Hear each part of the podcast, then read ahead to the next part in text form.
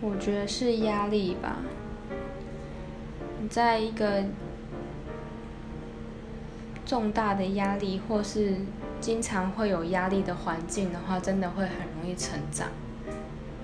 因为你要去克服这些压力，然后你要想办法让你自己过得下去，所以就会去勉强自己成长。